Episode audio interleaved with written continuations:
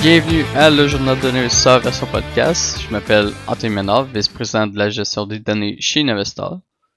Peut-être que certains me connaissent, d'autres moins. J'ai démarré un blog en mars 2020 qui s'appelle Le Journal d'un investisseur. J'ai démarré le blog parce qu'à ce moment-là, je trouvais pas de source qui parlait d'investissement boursier comme je le souhaitais. Puis quand je trouvais des sites qui me convenaient plus, euh, je trouvais que le contenu était un peu trop de surface et qu'il y avait moyen d'aller beaucoup plus loin.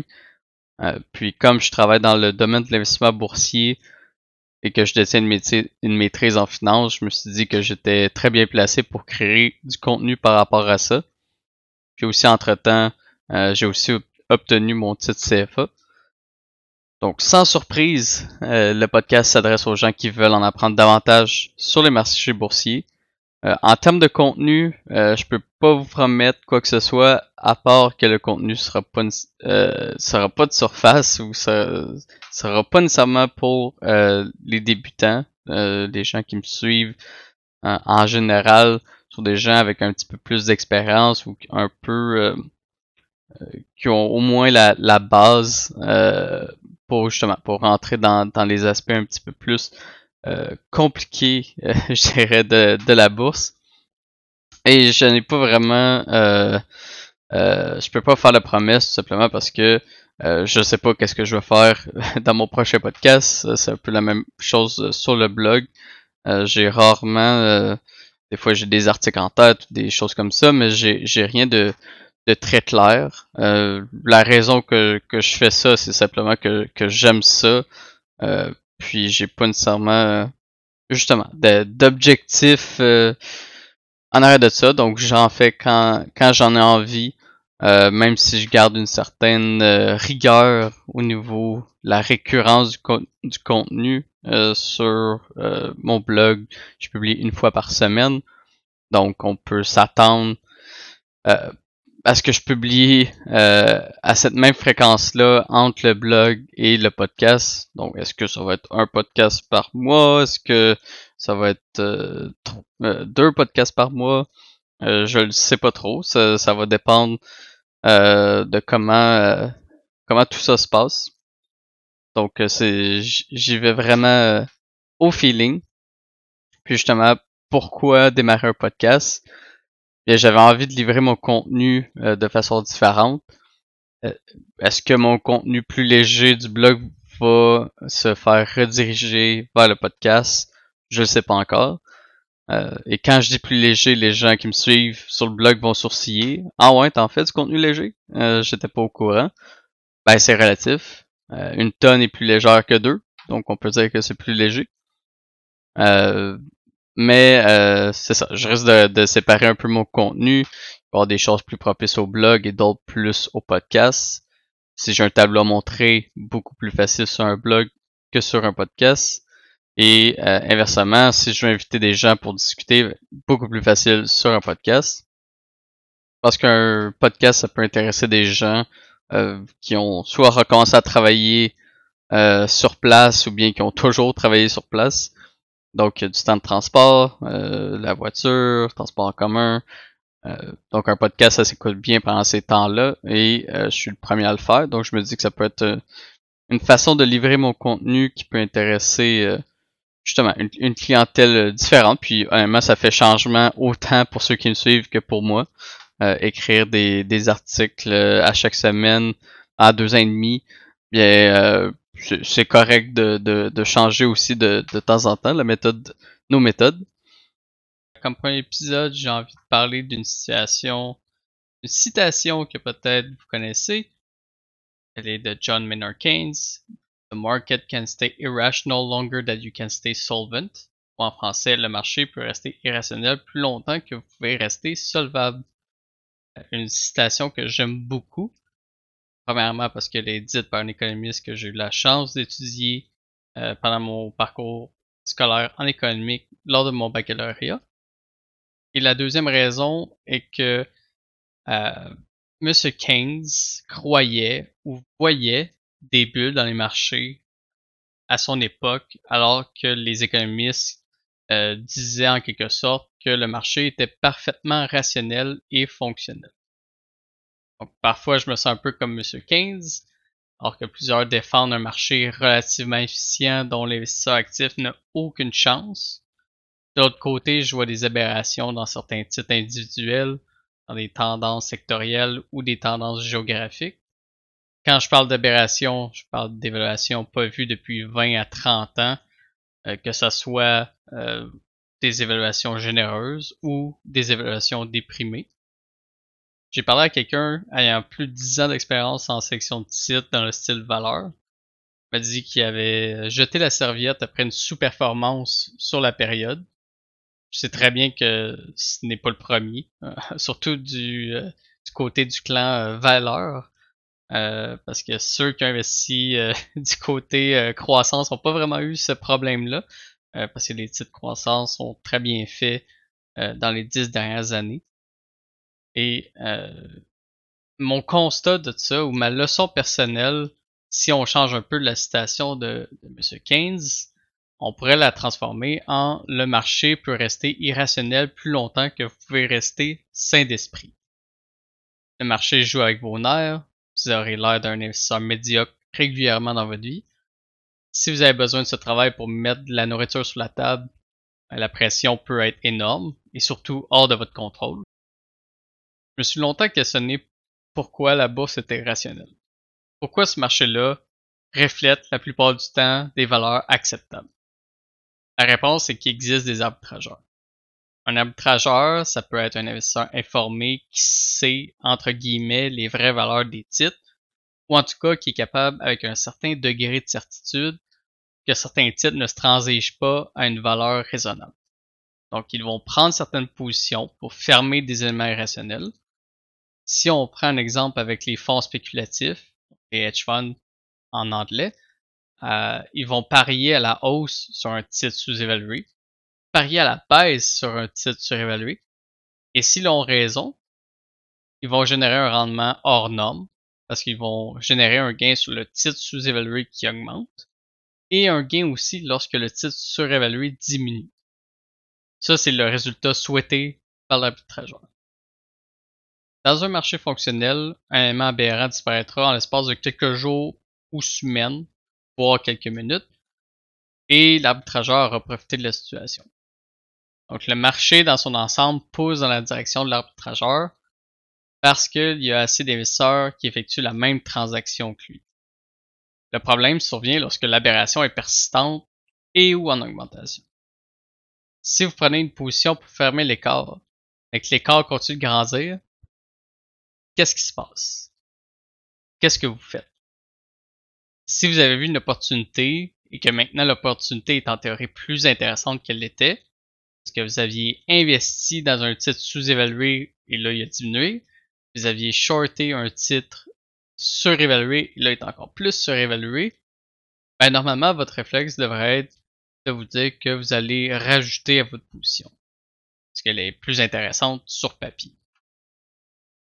Mais si ça continue encore, qu'est-ce que vous faites? Euh, peut-être qu'à un moment, vous allez retirer vos billes pour protéger votre portefeuille. Quel est l'impact? Vous vendez une position, donc vous agrandissez l'écart.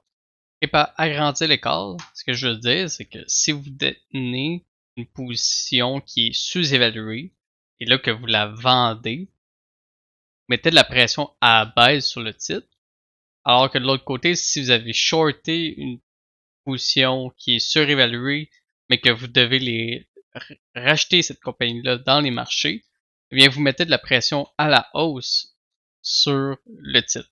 Donc au final, vous avez euh, l'effet contraire de ce que vous recherchiez euh, au départ. Et pour moi, je vais vous considérer comme un investisseur découragé. Donc d'habitude, votre transaction fonctionne, mais pas cette fois-ci pensez que vous comprenez pas quelque chose à la situation, euh, mais au final, euh, vous n'êtes pas capable de générer un rendement sur cette transaction-là, même si beaucoup d'éléments semblent vous pointer vers euh, la même conclusion. Si vous êtes un investisseur momentum dans cette situation-là, qu'est-ce que vous faites? Si on se replace à, à la case départ, vous voyez une tendance qui est en train de se former, et peut-être que vous avez décidé d'investir dans cet écart-là dans le sens contraire de l'investisseur initial, de notre arbitrageur. Et à mesure que la tendance s'accélère, potentiellement que d'autres investisseurs momentum vous rejoignent, faisant monter encore davantage l'écart. Initialement, les arbitrageurs tentaient de rationaliser le marché, mais ils ont perdu la bataille contre euh, les personnes du clan Momentum. Un écart qui aurait dû se refermer sur quelques semaines ou mois est devenu une anomalie sur quelques années. Quand l'écart est suffisamment grand et que la tendance commence à ralentir, potentiellement que les arbitrageurs vont se relancer à la poursuite euh, de cet écart-là. Un écart, ça peut être la performance d'un facteur, d'une région, d'un titre, etc. Et pour moi, c'est du moment qu'un écart n'est pas refermé rapidement, le marché peut perdre le contrôle. Et comme le dit le dicton, si vous ne pouvez pas les battre, rejoignez-les. Eh bien, c'est très possible qu'il y ait des gens qui, étaient des arbitrageurs qui vont rejoindre euh, le clan Momentum parce qu'ils se rendent compte que c'est uniquement de cette façon-là qu'on est capable de faire euh, de l'argent euh, dans le marché. Donc, si on revient nos arbitrageurs, pourquoi font-ils ce qu'ils font? Au final, c'est parce qu'ils savent que plusieurs personnes font la même chose et que l'irrationalité va disparaître rapidement. De cette façon-là, ils vont enregistrer un rendement hors norme. Mais si on se place dans un marché totalement non efficient, c'est-à-dire que le prix est systématiquement inférieur à la vraie valeur d'un titre, par exemple, qu'est-ce que l'arbitrageur devrait faire? La réponse est qu'il devrait maintenir la position indéfiniment. Ainsi, si un rendement normal est de 10%, l'arbitrageur qui détient la position enregistrera potentiellement 12,5% en moyenne sur 30 Donc, si le marché est inefficient, là, je parle pas du marché actuellement ou euh, que le marché a déjà été. on est dans un cas fictif qui est pas la réalité. Mais euh, si on revient à mon exemple, si le marché est inefficient, comment est-ce que je peux m'assurer que le titre va monter? Parce qu'on vient de dire que le marché est totalement inefficient. Donc, c'est simple de se demander pourquoi un, un titre devrait monter si la compagnie fait de l'argent. Ben, parce que, à mon avis, le titre peut pas s'échanger à un prix inférieur d'un certain niveau. Parce que ça serait un certain point l'équivalent d'acheter 100$ pour 50$. À un certain point, il y a un paquet d'intervenants qui sont intéressés par le titre et pas forcément dans le but de détenir le titre. Donc je fais référence à des concurrents prêts, prêts à acheter la compagnie. Euh, si euh, votre concurrent se vend à moitié du prix, peut-être que vous allez lui faire une offre euh, d'achat. Il y a des compagnies de placement privées qui vont potentiellement privatiser la compagnie. Euh, il y a des investisseurs prêts à liquider euh, l'entreprise. Euh, dans fond, on achète une compagnie pour simplement vendre les inventaires, vendre les actifs, on rembourse les dettes. Et si le prix était suffisamment bas, ben, potentiellement que un individu a acheté une compagnie 50 dollars, et lorsqu'on revend tous les actifs et qu'on rembourse toutes les dettes, eh bien, il nous reste 100 dollars. Donc, l'investisseur fait 50 dollars de profit et ou 100% de rendement sur cette transaction-là. Donc, à mon avis, à un certain point, il y a ce que j'appelle des arbitrageurs naturels. C'est vraiment une barrière euh, où est-ce que si le prix est trop bas, il y a des gens qui vont intervenir. Et ça, c'est pas forcément vrai, et même je dirais que c'est pas vrai euh, dans le cas des compagnies surévaluées. Pour moi, une compagnie surévaluée, euh, on, la compagnie pourrait valoir 10 dollars, elle pourrait se transiger à 10 000, puis il n'y a pas de facteur naturel euh, qui va faire que le titre va rediminuer euh, à 10 dollars. Oui, il y en a quelques-uns, mais c'est pas aussi efficace que lorsque la compagnie est sous-évaluée. À mon avis, la bulle technologique des années 2000 est un bel exemple. Comment est-ce que une erreur de marché aussi flagrante a pu se rendre là. à mon avis, c'est que les écarts étaient probablement trop difficile à faire. Trop d'investisseurs voulaient les compagnies technologiques, les compagnies reliées à Internet dans leur portefeuille. On a aussi potentiellement des investisseurs que eux faisaient de l'investissement momentum et c'était les compagnies où est-ce qu'il y avait le plus de momentum. Donc, du moment que les compagnies augmentent, il y a des gens qui sont prêts à, acheter euh, ces compagnies-là et ça crée un effet euh, d'entraînement. Puis, dans les années 2000, il y avait une certaine euh, folie. Tout le monde s'intéressait à la bourse. Beaucoup de gens commençaient à investir justement dans les compagnies technologiques. Et ça, ce que ça veut dire, c'est que peut-être que les arbitrageurs avaient pas, avaient pas la capacité de, de rationaliser le marché considérant les sommes qui rentraient. Euh, les arbitrageurs ont des sommes limitées. Euh, s'il y a des montants dix fois plus élevés qui arrivent pour acheter certaines compagnies qui est dans le sens contraire euh, que eux voudraient le faire, eh bien c'est, pas eux qui vont, qui vont gagner. Et si on veut faire un parallèle avec une période un peu plus récente, dans les cinq dernières années et même récemment avec la pandémie, euh, on a vu euh, des compagnies qui se sont euh, transigées à des évaluations très élevées. On peut parler de Nvidia et AMD, des manufacturiers de puces électroniques. On peut parler de Tesla. On peut parler de Shopify. On peut parler de Snowflakes. On peut parler de Snapchat. etc., etc. Donc, on n'est pas nécessairement un cas isolé. Euh, il y a des certaines périodes où est-ce qu'on peut très clairement dire que certaines compagnies semblent surévaluer. Il y a certaines personnes qui vont dire que c'est seulement après une bulle euh, qu'on est capable de dire que c'est effectivement une bulle.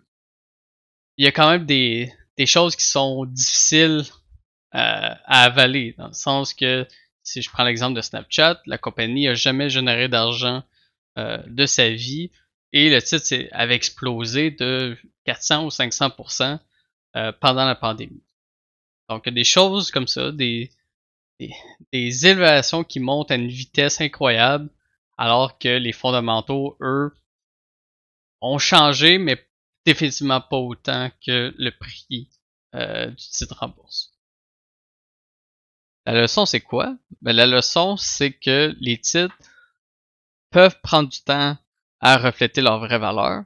Et je crois que c'est particulièrement vrai pour les titres surévalués. Au Canada, on avait le titre Shopify qui, dans les 3-4 dernières années, euh, explosait littéralement. Euh, il montait de 20, 30, 40% par année. Et c'était le titre qui était qui prenait de il a pris de plus en plus de place au fur et à mesure que le titre montait. Et donc, à la fin, Shopify était rendu le titre euh, du S&P T6 avec le plus grand poids. Et vous, potentiellement, vous disiez, c'est pas vrai que je vais mettre Shopify dans mon portefeuille parce que je le trouve surévalué, ou du moins j'ai de la difficulté à, euh, à faire balancer les chiffres. Et euh, bien, vous avez eu raison, vous avez eu tort pendant 3 ou 4 ans.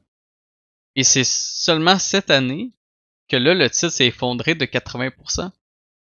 Donc ça peut prendre du temps avant euh, avant de justement que le marché découvre entre guillemets la vraie valeur d'un titre et peut-être qu'au prix actuel, peut-être qu'il est sous-évalué, peut-être qu'il est encore surévalué, j'en ai aucune idée. Mais ça peut montrer à quel point que les titres, dans le court à moyen terme, peuvent avoir des swings incroyables. Et vous, lorsque vous regardez votre portefeuille, eh bien, vous le comparez à un indice où est-ce que justement les prix peuvent avoir des gros swings incroyables, autant, autant à la hausse qu'à la baisse. Et donc, il peut arriver certaines situations parce que vous faites un rendement très raisonnable pendant quelques années, disons 10%, 8%, etc. Mais que l'indice boursier, lui, réalise du, 12, du 13. Et là, vous dites, ah, je, je sous-performe. Oui, vous, vous avez sous-performé sur cette période-là. Mais d'un autre côté, il y avait un titre surévalué qui prenait de plus en plus de place et que juste juste parce que l'indice contenait ce titre-là avec un très grand poids, eh bien, vous dépassait annuellement. Puis ça leur a pris quatre ans avant que les choses se calment et reviennent un peu euh, à la normale. Donc c'était tout pour le premier épisode du podcast. J'espère que vous avez apprécié l'expérience. Si vous avez des commentaires, vous pouvez aller les laisser sur la page Facebook euh, Le Journal d'un investisseur. Et on se dit à la prochaine pour un autre épisode.